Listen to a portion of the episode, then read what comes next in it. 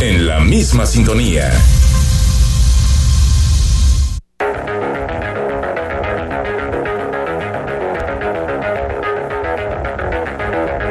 Escuchas imagen. Escuchas Imagen Radio.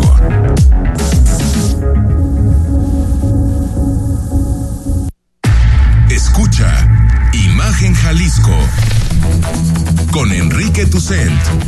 De 8 a 9 de la noche. 93.9 FM Imagenguadalajara.mx Imagen. Más fuertes que nunca.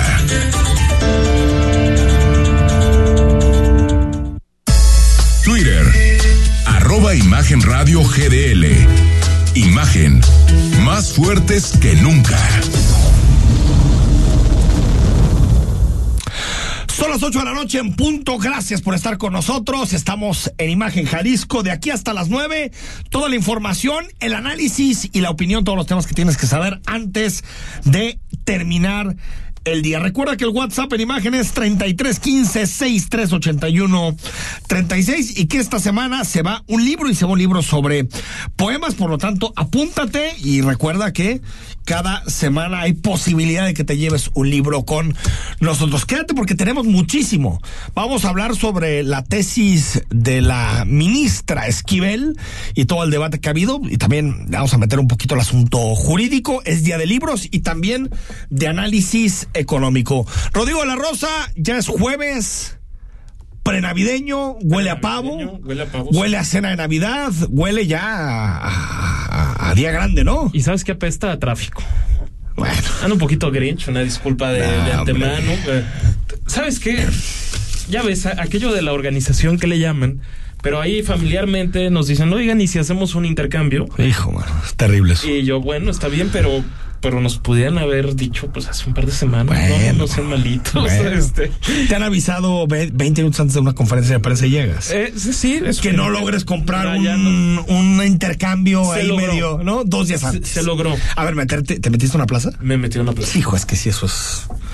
Eso es casi pegarte un. A mí me tocó ayer, fui a comprar café, Nespresso a, a Andares. Ah, qué cosa. No, no, no, meterte a andar eso ahorita. No, no, no, no, no, no, pero, fui a las la doce y media de la mañana. Y tampoco te la acababas. Impresionante. Me tuve que meter a un segundo piso, darle la vuelta, salir por otro lado, no, no, no, terrible. Imagínate cómo están la- ahorita. No, ahorita es imposible. Ahorita, ahorita es, es la sucursal del manicomio. Es la sucursal del manicomio, por lo tanto, es mejor estar fuera de, de eh, eh, esos temas. Bueno, sigue el debate sobre el segundo piso que no se sabe si pretende o no pretende hacer el gobierno de Jalisco en, en, la avenida López Mateos. Todavía no se ha tomado una decisión y quien habló sobre el tema fue el presidente municipal de Zapopan. Hay que recordar que buena parte de López Mateos está precisamente en el municipio de, de Zapopan. Hay una parte pequeñita en Guadalajara, después se vincula a circunvalación y sobre todo, bueno, la, mayor parte de ese segundo piso tendrá que ver con Tlajomulco, pero Frangé dice que hay que analizar otras opciones, ¿no? Que hay que analizar otras opciones. Digamos que él no descartaría transporte público, pero tampoco se quiso meter fiel a su costumbre en mucha polémica. Le dio un poquito la vuelta el alcalde Franje. El Imeplan apenas van a empezar los estudios. O sea, se oyó ahí una voz que dijo, dijo que un segundo piso, ¿no? Pero se tienen que buscar muchas alternativas y presentar estudios. Ese estudio se va a llevar cuatro o seis meses, cuando no más. Entonces, realmente las declaraciones que están dando, pues son en las rodillas, ¿no? Todavía no hay nada. ¿Lo ve usted viable?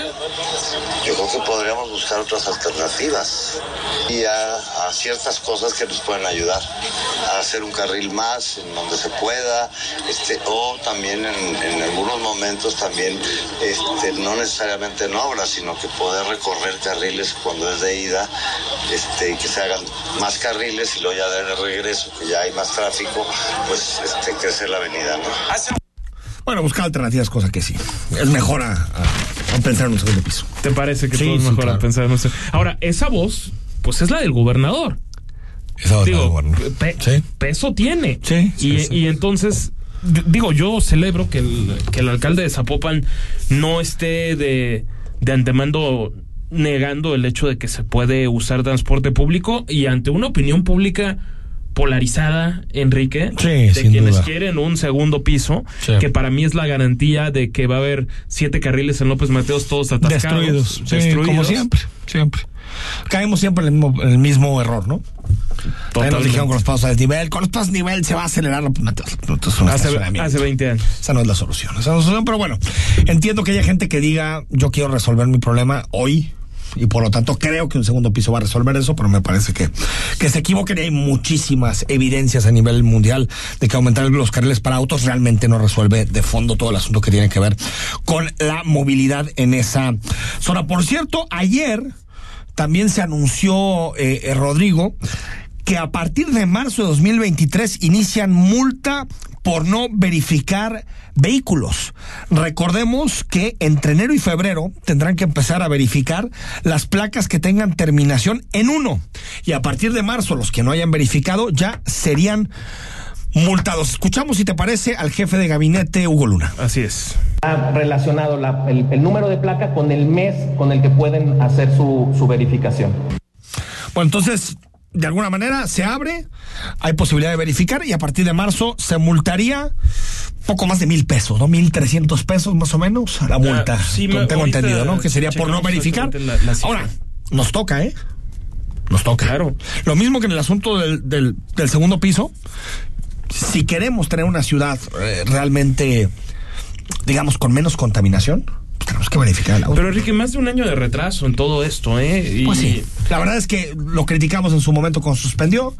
Dijimos en su momento que, que una medida de estas características sin sanción era una ley sin, sin dientes y por lo tanto no iba a generar ningún tipo de eficacia.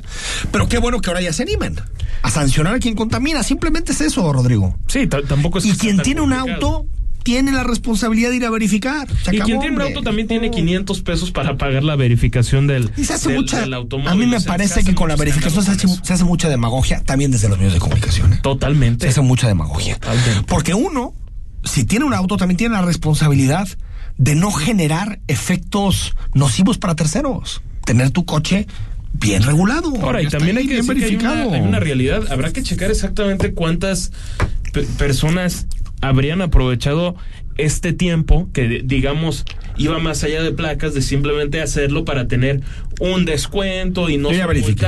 Yo verifiqué mis dos autos. el auto de Entonces, mujer y el auto de ve- mi auto digo, personal. pues lo que Yo creo sí que va a ser un porcentaje muy bajo. ¿eh? Yo lo que veo es un enero y febrero de gente haciendo colas en los beneficentros para, para salir del paso.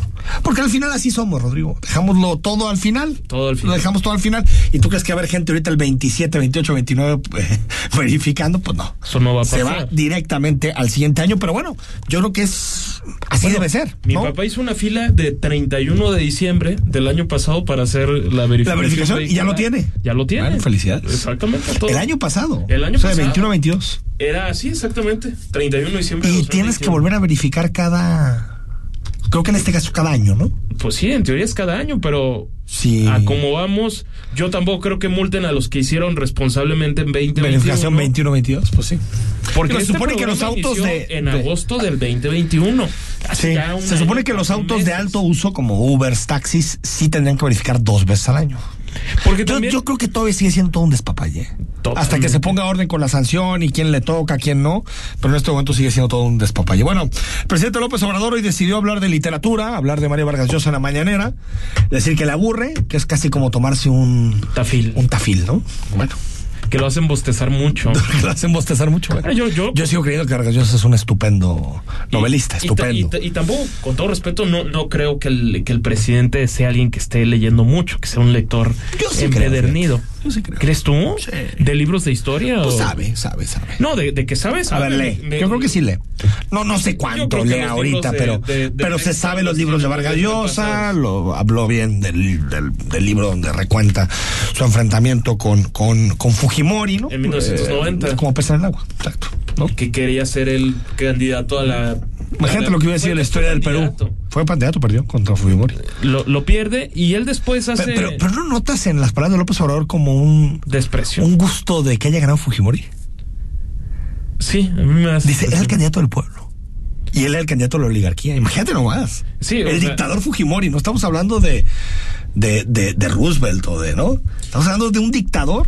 Sí, un y López Obrador, dictador. cuando tiene que elegir entre Vargas Llosa, un demócrata, ¿te puede gustar o no? A mí Pero no me gustan sus ideas. Yo personalmente Pero no me gustan. Pero a mí me parece un demócrata. Eh, eh, y me gustan sus novelas. Me encantan. Me fascinan. Y yo no leo a la gente según sus ideas. Si no, imagínate los novelistas que nos hubiéramos perdido. Imagínate. No, no, no creo que tenga nada que ver. Pero bueno, así habló el presidente de lo que está sucediendo en Perú, pero escuche bien, él no es intervencionista, siempre, son cosas de la prensa. La prensa inventa que el presidente es intervencionista, pero habla un día sí y otro también de Perú. Mira, Correcto. escuchamos. fue un golpe del conservadurismo del Perú, de los mandamás del Perú, que como los conservadores de México y de otros países son clasistas, racistas y muy corruptos, porque lo que está de por medio son los intereses económicos que predominan en Perú y en México, son las élites, las oligarquías. Bla, bla, bla, ¿no? Sí, a- ahora el, el tema es que la, la élite económica es la que habría corrido Uy, sí. a Pedro Castillo. sí.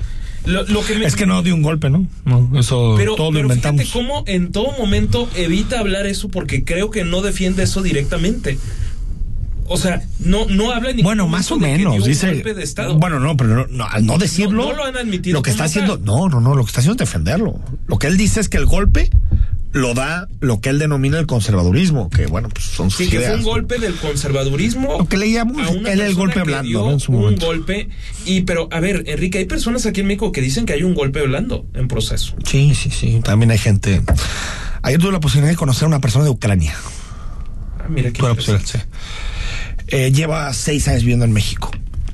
Y um, eh, eh, está convencido que en Ucrania no está pasando nada. Es ucraniano. Ah, caray, pero ¿cómo, cómo, cómo? cómo? Que, que Putin no invadió Ucrania. Ah, no, que no, todo está inventado por la prensa. Ah, Incluso caray. las imágenes. Que lo que hace Zelensky es bombardear un, no sé, un hotel, unos departamentos. Él lo hace. Y después ya llega pues la CNN y el New York Times y cubren eso y lo mandan globalmente. Así. Yo me quedé boquiabierto, dije. Entonces Ucrania está. Yo lo primero que le dije cuando lo conocí es mi solidaridad con tu país y después me enteré que ella era más bien ucraniana prorrusa, ¿no? ucraniano más bien prorruso.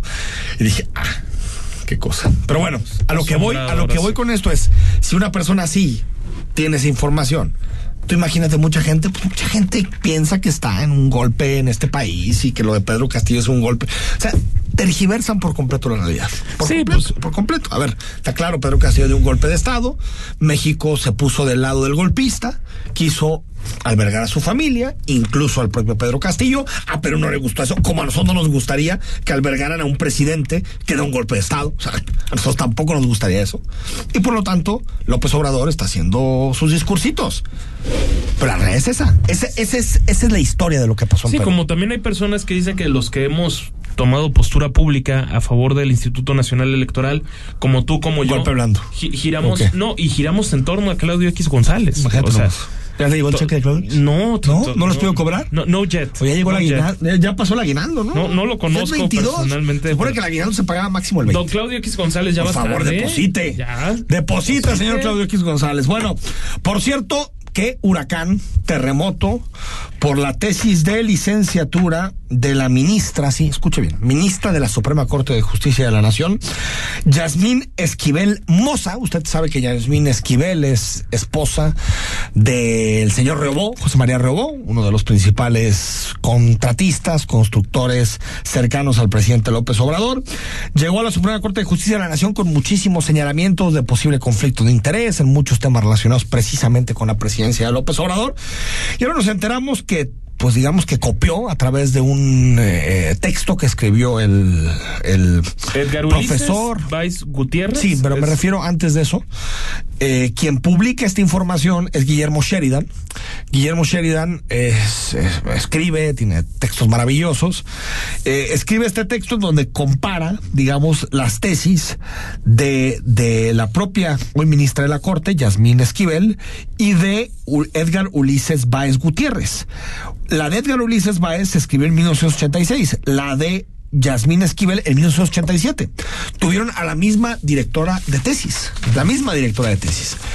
Y existen, si, un- usted se mete en, eh, en el el portal portal de la UNAM y empieza a analizarlo, se va a dar cuenta que hay, párrafos enteros que son idénticos. Ni siquiera estamos hablando de una cita, ¿no? De que uno puede llegar a decir y decir, eh, eh, tal autor escribió tal cosa, lo citas, eh, la página, el libro donde sacaste la información. Son pero exactos, o sea, palabra por palabra, copy paste. Igualito. Como lo ponía ahí, estoy consiguiendo mucho cartón calderón en estos días, por lo tanto me tengo Eso un te poco que preocupa. preocupar.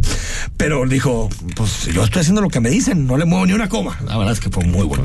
No, A ver, ¿no? Buenísimo. La discrepancia ideológica no debe de, de limitar ningún tipo de, de- de atributos o trabajo. Pero lo- a lo que voy, eh, eh, Rodrigo, es que está claro, o sea, ya no hay mucho que investigar, porque hoy la UNAM abrió una carpeta de investigación, no hay mucho que investigar, son idénticas. Idéntica. Con la misma directora, que aparte, ahorita voy a sacar el nombre, ¿t- ¿tienes el nombre de la directora de, de tesis? Este, ahor- ahorita, Bueno, ahorita, ahorita lo sacamos. Lo checamos bien. La directora de tesis estuvo en la mañana con, con, con en, en W. Y estuvo después en fórmula con, bueno, no con Ciro, había alguien. en Con. Manuel Feregrino. Con Manuel. ¿Qué cosas decía, eh? Pero, No dijo nada de la tesis. pero un cinismo. No hubo ninguna ya- defensa. Un cinismo descarado. Lo que ¿no? hizo, lo que hizo fue decir yo tengo treinta y tantos años de, de ser maestra de la UNAM y por lo tanto lo que me están diciendo. Y después, como no le se le hacía suficiente, dijo que era un asunto, Rodrigo, de violencia de género. Es decir, que detrás de los ataques a Yasmín Esquivel había violencia porque es mujer. Sí, que. Dios mío, de que hay verdad. machistas que no quieren que, Que la sea- corte sea presidida por una mujer. Imagínate eso, ¿no? Eh, eh, es favor la, la profesora Marta Rodríguez Ortiz quien sostiene, por cierto, so- sostiene que a lo largo de, de su vida académica ha liderado 500 Qué tesis. bueno. Que, que- oye, Hay que a verlas, que, ¿eh? que también eso es una hazaña de proporciones bíblicas, ¿eh? Oye, dirigir 500 tesis. ¿Cuántos años? Más uh, 20, 30 y tantos 30 años. 30 años. O sea que se avienta en promedio unas 17 tesis al año. Una tesis por. Oh, sí, sí, está, está cañón. Pues ¿eh? está cañón. No duerme la señora. Duerme. ¿Cómo se llama? María. María, bueno, aquí lo, lo- ahorita lo sacamos Bueno, nuevamente el lo- nombre. a, al- al- a lo que voy es. tan irrelevante que ni nos acordamos. No, a ver, sí, nombre, pero, pero me parece. Sí, señal ya de algo más profundo, de lo laxo que pueden ser algunos profesores de la Universidad Nacional Autónoma de México, que es una de las mejores universidades de este país. Lo es. Marta Rodríguez Ortiz. Marta Rodríguez Ortiz, y de verdad les conmino a escuchar su entrevista con en, en Fórmula. Ahí está en YouTube. Eh, qué- qué- qué es un escándalo, qué oso, Enrique, qué es un escándalo. qué. Son siete minutos donde no dice nada. Yo lo que digo es, ¿por qué no ha renunciado ya la ministra? ¿Y sabes qué es lo peor? Que no va a renunciar. No, no va a renunciar. ¿Y sabes qué es lo peor? Que. López Obrador no va a decir nada. ¿Y sabes que también qué es lo peor? Que muy probablemente va a presidir la Suprema Imagínate, Corte de. Justicia de la Nación. La Suprema Corte de Justicia le de la está Nación pasando a este país? En manos de una plagiadora No, de tesis. de una corrupta, de conflicto de interés, de esposa del contrato. Es que de verdad, Y Enrique, es una descomposición con ella se consuma el plan increíble. B. Sí, sin El plan B está consumado. A ver, si ella, ella está si ella termina siendo la presidenta de la corte, yo no le veo. Podrían desaparecer al INE de un plumazo y él ya no diría nada. Claramente. 8 de la noche con 18 minutos. Si te parece, seguimos hablando de este tema, ¿no? Escandaloso. Seguimos hablando de este asunto desde el punto de vista jurídico. Más adelante, economía, libros. Quédate porque es jueves y estamos totalmente en vivo en Imagen Jalisco. El análisis político. A la voz de Enrique Tucent. En Imagen Jalisco. Regresamos. Ser verde no es estar a la moda como muchos piensan. Hoy, ser verde está siendo un estilo de vida para miles de personas. Porque a ti como a nosotros nos preocupa el cambio climático, el cuidado del agua, de los bosques y el bienestar animal. Y aunque nos sigan criticando, seguiremos trabajando. Porque hasta ahora el 90% de las propuestas medioambientales y por los animales son del verde. Es momento de gritar fuerte y mucho orgullo. Yo quiero un México más verde. Partido Verde. En esta época dicembrina, paz, amor y una buena inversión son nuestros deseos para ti. Con Grupo Orbe, convierte en realidad tu sueño de tener una propiedad. Confía en la inversión inmobiliaria y haz crecer tu patrimonio con un plan de inversión que se adecua a tus necesidades. Contamos con crédito directo, sin revisión de buró.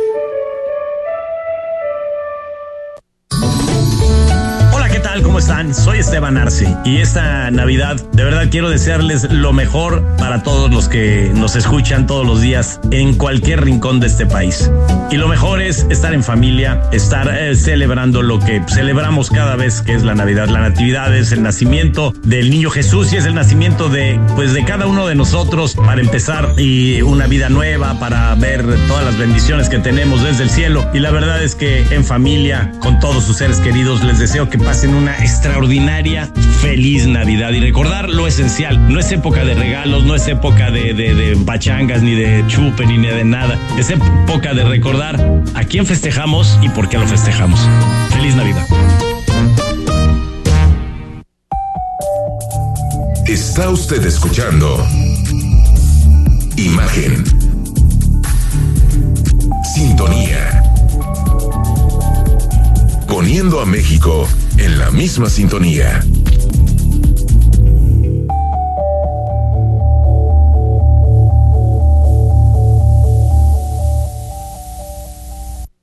Las voces más importantes del análisis político en Jalisco, en un espacio para comentar, reflexionar y polemizar sobre los temas de tendencia a nivel local, nacional e internacional.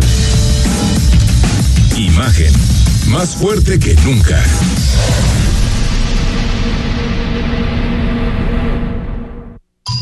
Estás escuchando Imagen Jalisco con Enrique Tucen. Facebook, Imagen Radio Guadalajara. Imagen, más fuertes que nunca. 8 de la noche con 21 minutos en Versa Concepto ofrecemos porte, elegancia, estilo y diseño. A través del tiempo, Versa Concepto se ha enfocado en el desarrollo, diseño y fabricación de los muebles que utilizarás a lo largo de tu vida, tanto en tu oficina como en la escuela y en el mercado de la hospitalidad. Versa Concepto ofrece diseño, ergonomía y vanguardia en los muebles que utilizarás durante toda tu vida y actividades diarias. Nacimos con la misión de crear muebles y sillas para oficinas proponiendo siempre un estilo diferente para cada ambiente. Somos la única empresa mexicana que adicional al exponer en Yocon, Feria Internacional de Muebles de América, donde exponen las marcas más importantes del mundo, llevan la mayor comitiva de estudio para estar a la vanguardia siempre en el ramo mobiliario. Somos empresa en expansión, diversificando en nichos mobiliarios adicionales a oficinas, corporativos y escuelas, tal como lo es el mercado de la hospitalidad. Gracias, como siempre, a Versa Concepto por estar aquí en Imagen Jalisco. Pues hablemos del tema del día, la tesis. Hay una, hay una buena película que se llama La Tesis, ¿eh? ¿Ah, sí? Ah, todo muy. No, pues. Tú sí lo ubicas, ¿no, Luis Sí. ¿Cómo estás, Luis? Muy bien, buenas noches. Bueno, te recuerdo que Luis Rabinal nos acompaña siempre, socio del despacho abogados ah, del, del despacho de abogados Rabinal Ruiz Cortés Garza Alfaro. Y hoy vamos a hablar de la, precisamente de la tesis, ¿no? Del plagio de la tesis de la, de la ministra Yasmín Esquivel Moza. A ver, en términos generales, Luis, ¿cómo, cómo enmarcamos este tema? Este tema se enmarca en dos vertientes. Una violación probable a la Ley Federal de Derechos de Autor y eh, delito contenido en el 427 del Código Penal Federal. Y otra vertiente, la violación a las normas universitarias. Y, y también otra vertiente, la violación a la ley federal de la a la ley de la administración pública federal, que para los cargos que ha ocupado y quizá también en la Suprema Corte exigían que tuviera eh, la licenciatura en derecho. Y si esta deviene de haberla obtenido indebidamente porque el requisito de tesis era, era eso, un requisito para obtener el, el título, pues entonces trae un caudal de consecuencias. Es una colota, ¿no? O sea, dices, hay tres elementos. Ley de la Administración Pública Federal, todo lo que tiene que ver con derechos de autor y el reglamento interno de la UNAM. De la UNAM. Directamente. A ver. Correcto. Luis, en ese sentido, eh, eh, preguntarte primero, ¿es, ¿es un delito el plagio? Es un delito, el plagio está dentro del- de los artículos 427, 425, 24 del Código Penal Federal. Sin embargo, ahí no entra en la mayoría de los plagios universitarios porque exige que haya sido publicada la obra la- eh, por el plagiador. Exige que haya obtenido un lucro. ¿Sí? Eh, y que la, y la cuestión, el afectado es el, el autor, no, no la UNAM en ese, en ese aspecto en cuanto al delito. Entonces, la mayoría de, lo- de estos plagios no son de- no llegan a encuadrar el delito penal. O sea, tiene que ser publicada y que haya un lucro. Y que haya un lucro. Pensamos que quizá no la publicó, pensamos, no lo O sea, sé. Para ponerte un ejemplo, si yo plagio un libro de alguien y hago dinero de ese libro, ahí, Ahí sí sí. habría algo penal perseguible. Ahí tienes un delito Digamos. eh, penal federal. Pero si yo copio una tesis, como hizo la ministra Esquivel Moza, pero no la publico y no tengo lucro, no habría un no hay, no encuadra en el delito. penal, digamos. Penal, así es. Ahora, lo que sí está violando son las otras dos cosas. Sí, que nos eh, decías. la, la, la Ley Federal de Derechos de Autor, que le otorga a su autor al menos los derechos morales a que sea reconocida su autoría, que es la parte moral de un derecho de autor. antes. Es un año antes. Y con la misma directora de tesis. Y con la viva directora de tesis. Está difícil que olvide en un año 500. la tesis de, ¿no? Sí, sí, Digo, porque claro, es que se normal le hubiera que un olvidado. académico diga, se le olvide una cita de hace 20 años, pues eso, ¿no? Efectivamente. Eh, pero de un año a otro, ¿no? Parece como que... Ahora, según Sheridan, eh, que, el, que, que es el que El que divulga este la tema, parece que la similitud es casi total. Total, yo la vi, yo la vi. Total, Total, ¿no? total. Entonces, es 99%. al 99%. menos. Así sí, es. o sea, la de Peña Nieto, Entonces- que decía Rodrigo de la Rosa, el 29%, 29%. Eso es casi un estudio doctoral de Harvard comparado con esto. Efectivamente. Y la UNAM tiene un protocolo para evitar el plagio. Y en ese protocolo establece eh, cuál grado de similitud permite concluir que hay un plagio. Y creo que es como el 10%, una cosa Eh, ¿no? Y en este caso, No, podemos este- este afirmar que sí hay un plagio. Más allá, digamos, de la duda razonable. Más allá de toda decir, ¿no? duda, sí, De allá. razonable. Pero, a ver, me preocupa la directora de tesis que deje pasar eso.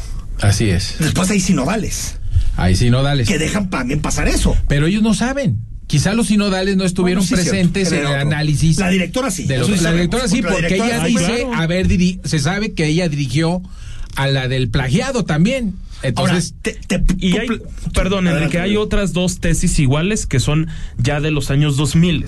Es decir, ¿También iguales a estas? prácticamente Ay, idénticas. ¿Y sobre el mismo cuatro, eh, Es que lo- no sé si sean exactamente el, el mismo tema. Lo que sí sabemos es que en las cuatro está inmiscuida la misma profesora que ya estamos, estamos el Lucita señalando. te capacita esta mujer.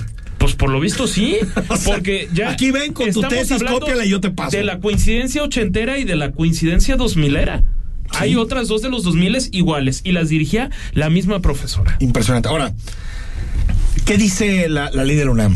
Eh, la, la UNAM tiene, como decía, un protocolo para determinar si hubo plagio. Pero por otro lado, establece los requisitos en ese entonces para obtener el título. Había que presentar un examen de capacitación profesional y una tesis. Ok. Eran requisitos. Si estos requisitos no. se cumplen, no puedes obtener el título. ¿Sí? No puedes obtener el, el, el, el, grado de, De licenciado en Derecho. en Derecho. Por lo tanto, si hubo un plagio y este se demuestra en el caso de la ministra, entonces vamos a tener que no solamente la obtención del título de licenciado en Derecho está anulable, es anulable. No es anulable de, quiero decir, como lo dice Sheridan, en automático. Tiene, Tiene que que haber un proceso. proceso, sí, de investigación. Y luego, pero, pero, si ves las dos tesis y Claro. falla otra cosa a la UNAM, Claro. le pegaría su prestigio. Pero luego, además de cuestionar ese título de abogada que obtuvo, le sirvió para estudios de posgrado, porque Claro. en su. Es en que es efecto dominó. Ese efecto dominó. no, porque tumba los posgrados y tumba sus cargos. Así Porque es. todo, para todo necesitaba ser licenciado en Derecho. Un doctorado en la Así Universidad es. de Nahuatl. Que por cierto publicó una respuesta también de una maestra de la, de la Universidad Pero Nahuatl, pues, ¿qué tiene si que me ver? permites, aquí hay un tuit muy interesante, perdón, de José Antonio Núñez Ochoa, que dice ser en su cuenta de Twitter el director del Instituto de Investigaciones Jurídicas de la Facultad de Derecho de la Universidad de Anáhuac. Ah, de Dice, Anáhuac. Textualmente. Desafortunadamente no puedo constatar que la tesis de la ministra fuera de su total autoría, ya que como profesores confiamos en la buena fe de nuestros alumnos. La ministra se comunicó el día de ayer con un servidor y bajo coacción me pidió redactar esta carta, la que hizo pública ¿Qué tiene que ver la, un, un, académico de Danagua con la UNAM? No, no, que lo que lo que él lo que ella está diciendo es que en una carta que hoy subió es que el que le dirigió su tesis de doctorado está defendiendo cómo ella defendió su examen de ojo, del doctorado, no, no de la pero licenciatura. No estamos debatiendo eso, Luis. Sí. Estamos debatiendo su tesis de licenciatura. Yo no conozco ustedes doctorado, estamos debatiendo su tesis de licenciatura. Pero por supuesto, Enrique, pero cuando la gente del doctorado de esta de esta doctora dice, pues, no sé, pues, te está diciendo eso que bajo coacción sí, no, redactó no bueno, esa carta. Salió esta mujer a hablar pues con es todo. Un escándalo su también. director a hablar con los medios de comunicación. Ahora, la señora Ortiz, la que dice ser su directora de tesis y que dirigió también la del plagiado, si tú ves la carta y ves el número de faltas de ortografía Sí, sí, y gramaticales, te cuesta trabajo dices, ¿a poco, ¿a poco esta persona También es con una escucharla directora hablar, de ¿eh? Con tesis? hablar. De tesis, donde además Ah, la no, gramática y la decía, redacción. Decía Rodrigo que, que en la entrevista, y es cierto, dice que dirigió, que ha dirigido 500 tesis. Así es. En 30 años. No, de cu- trayectoria. 40, 40 años. De cualquier 40 forma es muchísimo. Bueno, son 12 por año. Una un- por mes. ¿Cómo ¿Has dirigido tesis, Luis? No, sí, sí, he dirigido tesis. O sea, ¿Cómo diriges una tesis? diriges dos al año Claro, y apenas claro. te da la vida, ¿eh? Así es. Apenas te da la vida. de hacerlo ¿No? de manera consciente. Ahora, ese título de abogada o de licenciado en Derecho, que dio lugar a que estudiara sus posgrados, también dio lugar a acreditar requisitos para ocupar cargos en la administración pública o en el Poder Judicial de la Federación, como lo es ahorita el ministro. Hijo. Entonces, sí tiene una trae? consecuencia, porque no es algo, si fuera un delito, diríamos que prescribió. Ok. Desde 1987 a la fecha prescribió. Totalmente. Pero si hablamos del requisito básico, fundamental para obtener el título de derecho de abogada, ese no prescribe porque no es convalidable esa falta. ¿sí? ¿Qué tema tiene la UNAM? Sí, tiene ahí un tema. ¿Qué, tiene- qué- qué patata caliente eso, ¿eh? Pero, Así pero yo creo que vamos a caer en lo que ya dijo la UP con Peña Nieto hace seis años. ¿Qué dijo Que ante un hecho consumado ya no se podía hacer más.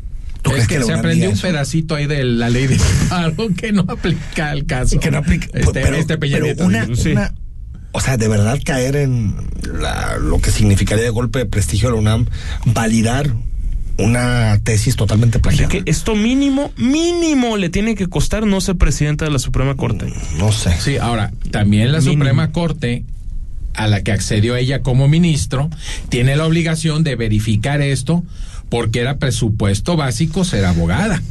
¿Sí? O sea, es decir, hay, hay, ¿Sabes hay qué me llama la atención, Luis, aristas. antes de despedirte? Ella fue elegida por el Senado de la República. Nadie se metió a revisar esa información, ¿no? Sí, nadie. Esto seguramente alguien se lo encontró después y lo guardó por si quería ser presidenta de la Corte. Yo sé que también hay una coyuntura política. ¿eh? No, Sí. eso nadie No, lo- lo- desde puede cerrar los ojos. coyuntura Pero la política. coyuntura política no quita El- lo, lo grave el del, plagio. del tema. No Así quita el plagio, ¿no? Son son dos cosas, ¿no? A ver, yo creo que ya estaba desde hace tiempo y se estaban esperando a sacar. Al momento político y cuando oportuno. dice en, en un en un periódico muy independiente la, la jornada Sí, sí, que Muy independiente de sus lectores. exactamente que, que que ella está lista para presidir la corte, al día siguiente sale este tema. Pero ¿dónde está? Yo lo que no encuentro es ni misoginia, No, ni machismo, no, no, ni absolutamente nada de las está- cosas que, que hoy decía esta Entonces, profesora que hay que patentar su cerebro. Veremos hasta dónde llega. Va a ser un caso interesante. A ver si el tema. si pueden anular sus posgrados, si anu- eso se, a ver, en cualquier país democráticamente, si esto pasa en Alemania, pasa en Francia o pasa en Inglaterra, ella ya estaría de las patitas en la calle. ¿eh? Exactamente, Ya estaría fuera. Bueno, el presidente de Alemania tuvo que renunciar por plagio. en países donde la decencia impera, no es el caso. Ahora sí es que la Navidad no sepulta el tema en la opinión pública. Puede ser, puede ser. Yo eh, aprovecho para agradecerles a ustedes dos, Rodrigo, Enrique, eh, este año que termina, aunque no fue, no empezamos desde el primero de enero, pero eh, les agradezco que nos hayan tenido aquí. No, encantados. todo este Seguiremos. año. Y felicito a, los radioescuchas de ustedes y los felicito a ustedes por su No, programa. no, mucho Luis. Gracias, por tenerte siempre, Felices Luis. fiestas. A ti, a Enrique, a todos, a Jorge, a todos. Gracias. Gracias. Vamos al corte, estamos en imagen, ya es jueves. El análisis político. A la voz de Enrique Tucent. En Imagen Jalisco. Regresamos. Imagina invertir en una ciudad tranquila y segura, en la que tu dinero se multiplique cada vez que te acuestas a dormir. En Grupo Orbe, contamos con departamentos y terrenos premium, ubicados en las mayores zonas de crecimiento de Yucatán. Contamos con crédito directo y sin revisión de buró. Confía en la inversión inmobiliaria y asegura tu futuro. Soluciones especializadas para tu obra. Perdura, el líder absoluto en pegapisos y adhesivos, porque lo que se une con Perdura nunca se separa. La Navidad es el mejor momento para regalar un futuro seguro. Invierte en tus sueños y en el de los que más quieres. Con Grupo Orbe puedes adquirir un departamento o terreno premium en Yucatán y multiplicar tu dinero, paz, amor y una buena inversión. Son nuestros deseos para ti. Confía en la inversión inmobiliaria con Grupo Orbe. Contra Raiders. No te pierdas la narración de este duelo de alto octanaje. 24 de diciembre, 7:15 pm en todas las frecuencias de Imagen Radio. Queridos amigos de Imagen Radio, los saluda con mucho afecto Darío Celis. Ya en la recta final de este 2022, quiero aprovechar para desearles una muy feliz Navidad en compañía de todos sus seres queridos y sobre todo hacer votos para que el 2023 sea un año lleno de salud, de alegría y de mucha prosperidad. Imagen. Sonido. Sintonía.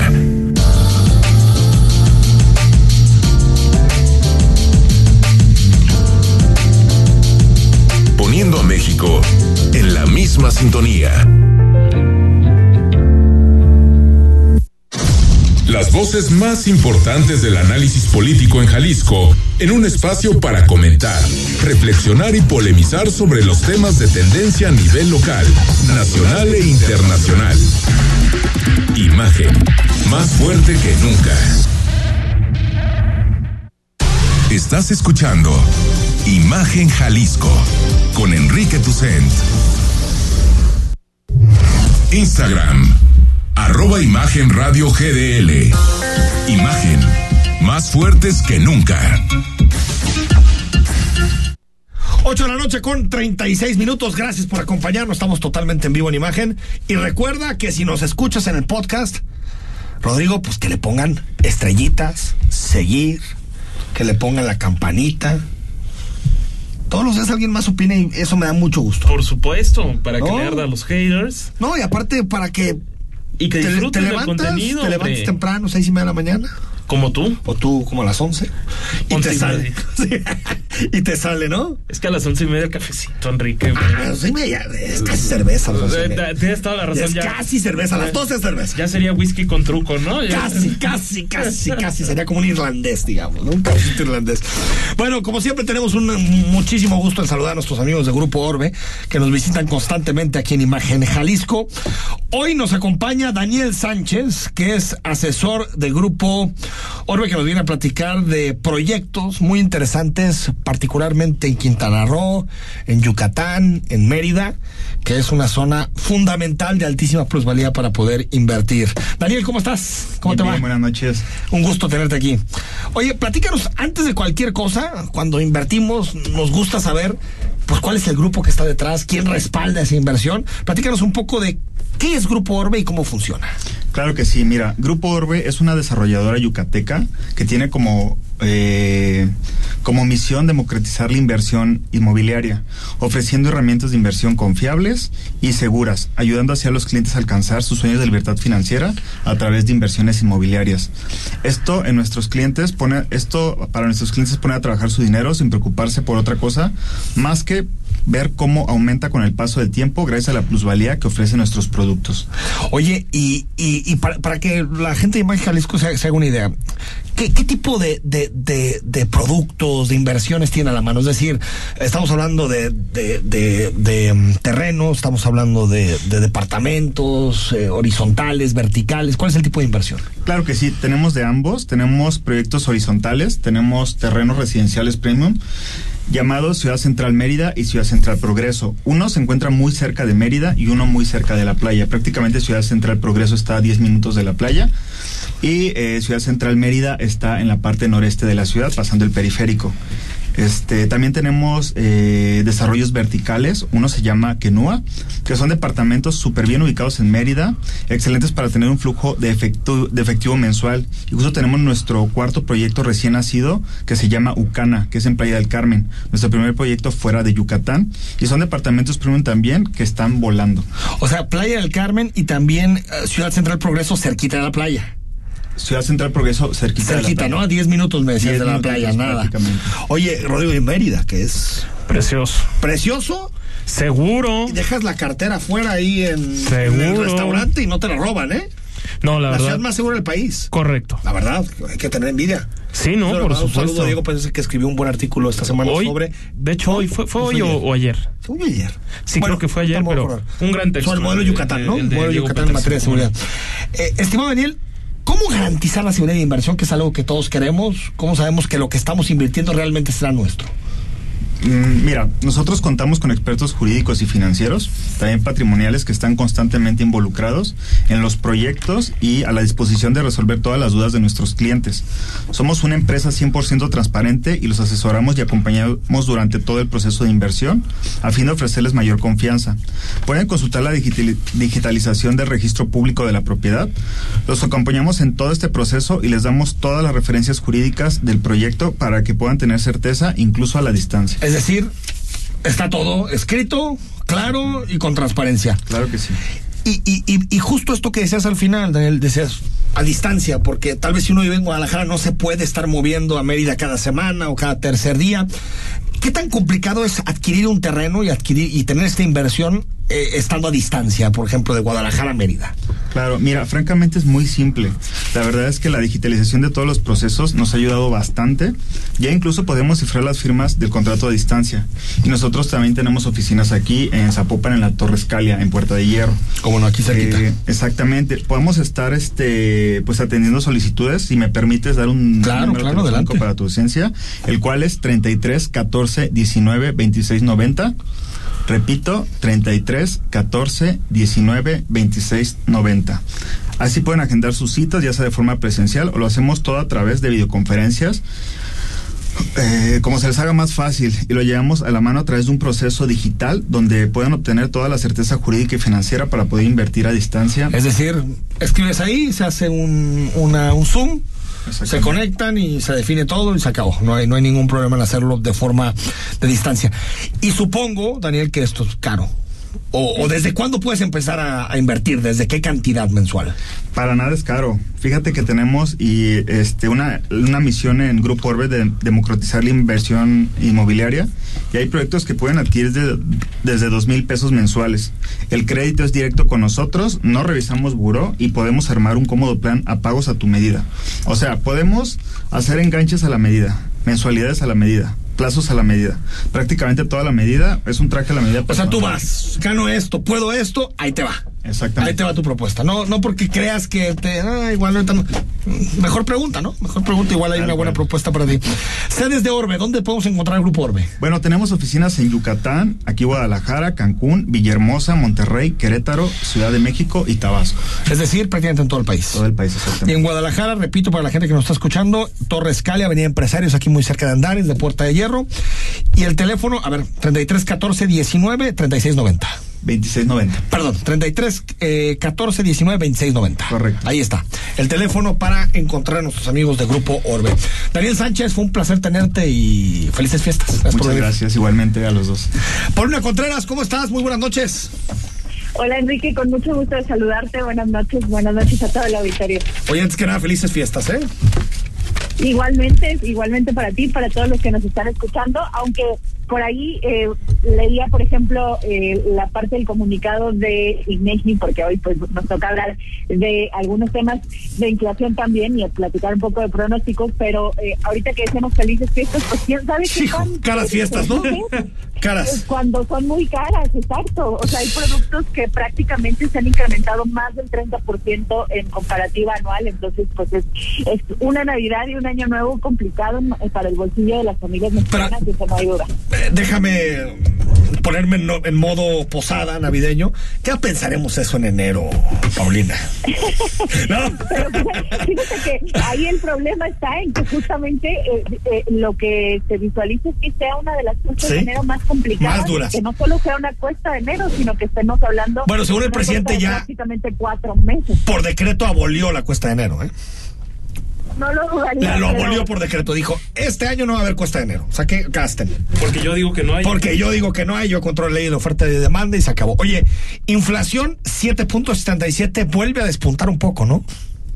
Sí, sube un poco, aunque por ahí leí en Twitter eh, varios análisis o varias eh, reflexiones por parte eh, de colegas economistas y algunos lo analizaban desde la perspectiva quincenal, donde en efecto, si comparamos la última quincena de noviembre con la primera de diciembre, hay una baja, pero si comparamos el, el dato de inflación de esta primera quincena de diciembre con respecto a eh, todo el mes de noviembre ahí hay un pequeño repunte. Entonces, el, el tono aquí está en que particularmente lo que ocurre con el dato de la primera quincena de noviembre tiene que ver con productos que son, eh, digamos, volátiles. Es la buena noticia, por decirlo así, porque estamos hablando de incrementos que van relacionados con cuestiones eh, que eventualmente van a bajar. Y también es buena noticia que aunque muy ligero, baja la inflación subyacente, la que descuenta esa parte de volatilidad y que como tal tiene este ligero descenso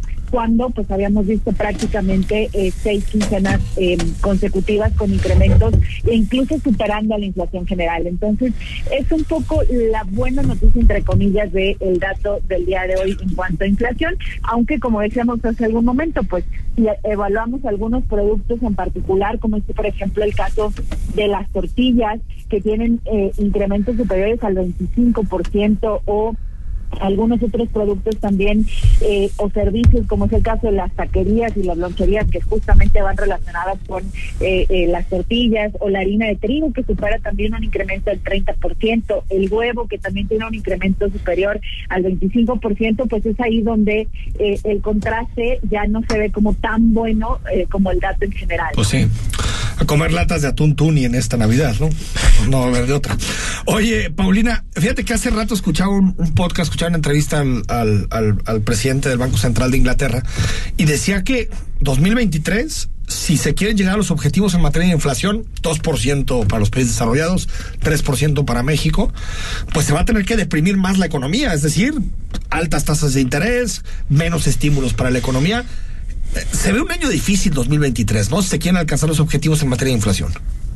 Así es, y creo que si consideramos el contexto de este 2022, digo, la verdad es que los datos han sido favorables y ya nos vamos a cerrar empleo con cifras eh, muy favorables, el tema también de crecimiento económico, pues con un crecimiento cercano al 3%, pero también vale la pena señalar que justamente el INEGI daba a conocer un poco como el, desglose la radiografía de estos datos. Y me llamaba mucho la atención que el principal componente que impulsa es el tema de las exportaciones, es decir, nuestro mercado externo contraste con la inversión, el consumo eh, privado que Deprimido. están reprimidos. Entonces, esto me lleva justo a lo que decías, pues bueno, se va todavía a contraer más la economía, a, las tasas van a seguir altas y de alguna manera, pues esto va a traer como consecuencia un crecimiento, pues mm, digamos, mucho más cercano al 1%, 0.9%, es lo que seguramente veremos en el caso de la economía si mexicana. Si nos va bien. Exactamente, y con riesgos pues de que la economía global se desacelere y eso no, no, Va a ser un año recesivo, veremos. Paulina, te mando un abrazo, gracias por todo. Igualmente, Enrique. Feliz año, felices fiestas. Felices fiestas, feliz Gracias. Ahí está, pues sí, va a ser un año complicado en la materia económica el 23. Enrique, ¿qué crees?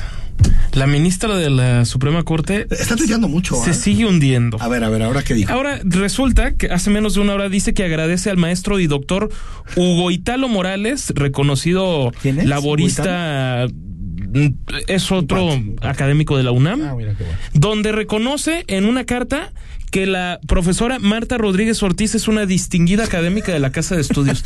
bueno, pues qué, qué Tan distinguida que no vio que no vio un plagio de dos estudiantes de un año a otro. Pero no son 30 años, de un año a otro. Que siga tuiteando cartas donde casi casi te expreso mi ¿Te acuerdas- te solidaridad ante lo que estás ese meme viviendo. Donde, donde sale la mano de un gatito y dice, ya, para de tuitear. Es momento, ministra, de parar de tuitear. Sí, ya. Si usted cada, cada, ¿Quién la está asesorando? cada ministra? tweet se, se hunde O más. sea, cuando estás en un hoyo ya, de- ya deja de escapar. Totalmente. hombre. Antes de irnos al corte, eh, por cierto, bueno, fuerte seguridad para trasladar a, a Tony Montana, al, al- a, a Tony Montana, perdón, al penal de Almoloya. Una de las Allá- detenciones del año. Allá en el Estado de México. Hermano del Mencho, Antonio Segura Cervantes. Y Francisco Ayón salió, salió de prisión. Salió Francisco O sea, Ayón, hay que recordar, exdirector de lo, lo platicamos la semana pasada, el viernes, pero eh, eh, ahora, aparte, le dan un amparo, que entiendo que el fiscal anticorrupción va a recurrir. Veremos en qué termina. Le dan un Veremos. amparo que lo, de alguna manera, le permite estar fuera de todo este debate, pero eh, eh, eh, veremos qué sucede con la Fiscalía Anticorrupción. 8 de la noche con 49 al corte y es jueves y hablamos de libros. El análisis político. A la voz de Enrique Tucent. En Imagen Jalisco. Regresamos.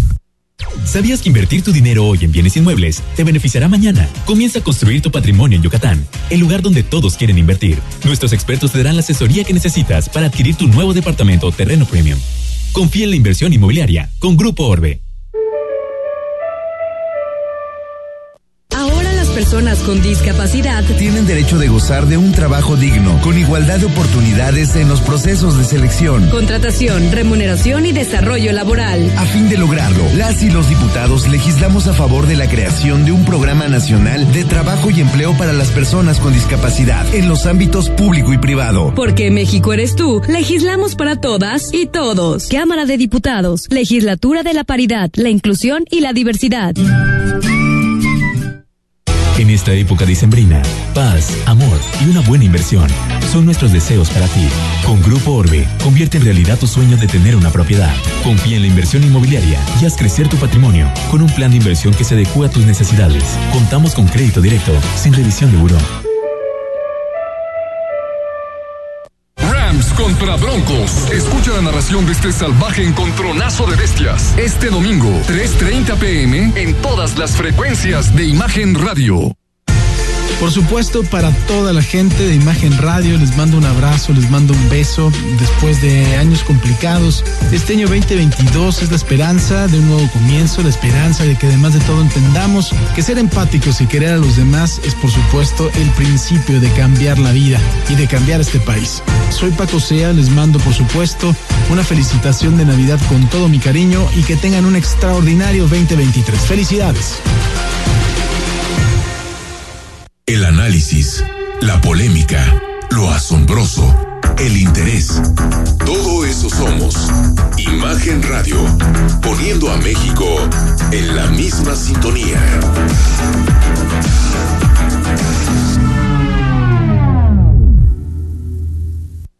Las voces más importantes del análisis político en Jalisco, en un espacio para comentar, reflexionar y polemizar sobre los temas de tendencia a nivel local, nacional e internacional.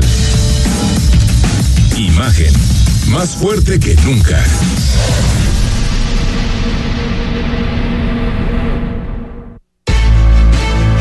Estás escuchando Imagen Jalisco con Enrique Tucent. Arroba Imagen Radio GDL. Imagen, más fuertes que nunca. Son las 8 de la noche con 52 minutos, es jueves y eso quiere decir que hablamos de libros. Esta semana, Carlos López de Alba nos trae un libro sobre política que se llama El paraíso de las ratas. Qué raro, qué raro. No, no, pues. este, vivimos. de la ministra. Vivimos en un contexto en el que ya, ya no sé, no sé quién es Dr. Jekyll y quién es Mr. Hyde, o sea, se van cambiando. No sé cuál es la realidad y cuál es la fabulación, pero bueno, justamente en este en esta tesitura nuestro amigo Luis Yamara que es editor de Tumbona tiene una editorial independiente con Vivian Abenchushan que se llama Tumbona Ediciones. Bueno pues Luis Yamara en su faceta de, ensayista realizó el guion de una novela gráfica que, que dibuja Trino para esta colección que se llama Sexto Piso Ilustrado. Y bueno el paraíso el paraíso de las ratas mis queridos amigos, habla de Esquivel, que es una rata que busca por todos los medios. Esquivel. Esquivel. Que busca por todos los Y medios. no es Esquivel Moza, es solamente Eh, Esquivel. No, pues, pues, ahorita lo vas a ver. Digo, cosa, curiosidades. La realidad supera la ficción. Exacto, exacto. Pero no, yo creo que no es porque, mira, este Esquivel lo que quiere es eh, huir de su destino, que es ser una rata, una, una, una horrible rata. Y ella- ella- él no quiere ser rata ni ratera, sino Un poquito que. como Ratatouille, ¿no? Exacto. Tampoco quiere ser rata, quiere ser chef. Y además eh, desaparecen unas ratas blancas Ratatouille, de su colonia. Ratatouille es una película maravillosa. Es una maravillosa. película eh, Ratatouille, además porque encanta por igual a niños y adultos. Sí, ¿no? Es un Eh, fibras. Pero bueno, no, no, no. del libro. Y aunque, y aunque nuestro querido amigo No, no es Pixar, pero de alguna manera también quisieron crear esta novelita gráfica que yo incluso siento que no es para nada, es para niños.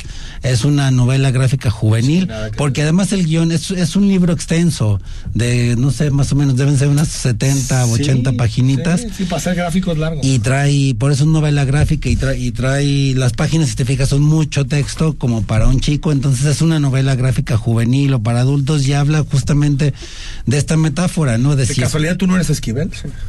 Exactamente, de, Esquivel vive desolado porque está condenado a vivir para siempre en un basurero, en un paraíso de las ratas donde todos quieren sacar provecho de todos, Te ¿no? estás llevando pesado con la ministra, Este, ¿eh? con Te todos, muy pesado agarramos con la ministra, Carlos. Y donde la corrupción es un modo de vida que, que destruye tejido social y arruina la posibilidad de, lo- como dicen nuestros amigos azules, del bien común.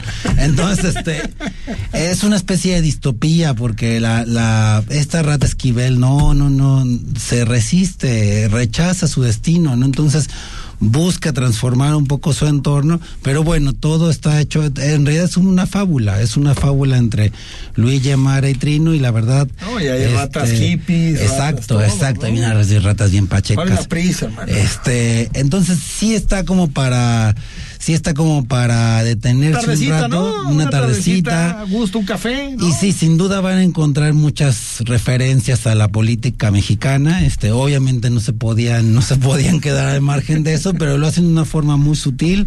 Este, Está y además es Sexto un libro piso, ¿no? eh, exacto y muy generoso. El tamaño es tamaño carta, es toda, está todo a color, trae solapas bonitas. Se los vamos a dejar aquí, incluso hasta empacado, sin abrir Ahí el está ejemplar empacadito. que vamos a regalar.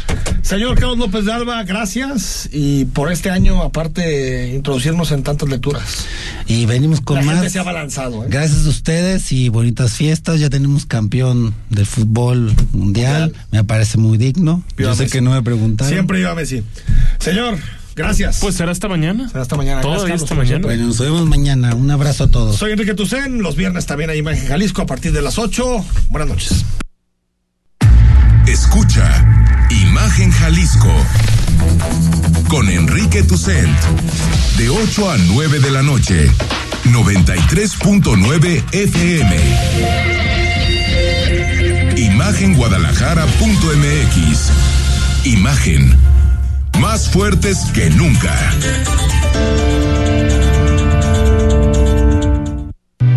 ¿Sabes qué es la CNDH? Sinceramente he tenido poca información de ello. CNDH es un organismo público autónomo, parte del sistema no jurisdiccional que protege y divulga los derechos humanos a través de acciones y herramientas. Te acompañamos, asesoramos y defendemos para construir una sociedad de derechos. Por una auténtica Defensoría del Pueblo, acércate y conócenos. Comisión Nacional de los Derechos Humanos. Defendemos al pueblo. Steelers contra Raiders. No te pierdas la narración de este duelo de alto octanaje este sábado, 7:15 pm, en todas las frecuencias de Imagen Radio. Claro, en la fiesta te metes lo que sea para pasarla bien, pero en realidad, ¿sabes qué te estás metiendo? Muchas drogas químicas son elaboradas con ácido muriático, sosa cáustica y reticida. Ahora el narco añade fentanilo para engancharte desde la primera vez. El fentanilo mata. Es 50 veces más potente que la heroína. 200 personas mueren al día por su consumo. No te arriesgues. No estás solo. Si necesitas ayuda, llama a la línea de la vida 800-911-2000. Secretaría de Gobernación, Gobierno de México. XH SC 93.9 MHz con 200.000 watts de potencia. Transmitiendo desde Avenida Rubén Darío 746 tercer piso, Colonia Lomas de Guevara, Guadalajara, Jalisco. Código postal 44657. Imagen. Poniendo a México en la misma sintonía.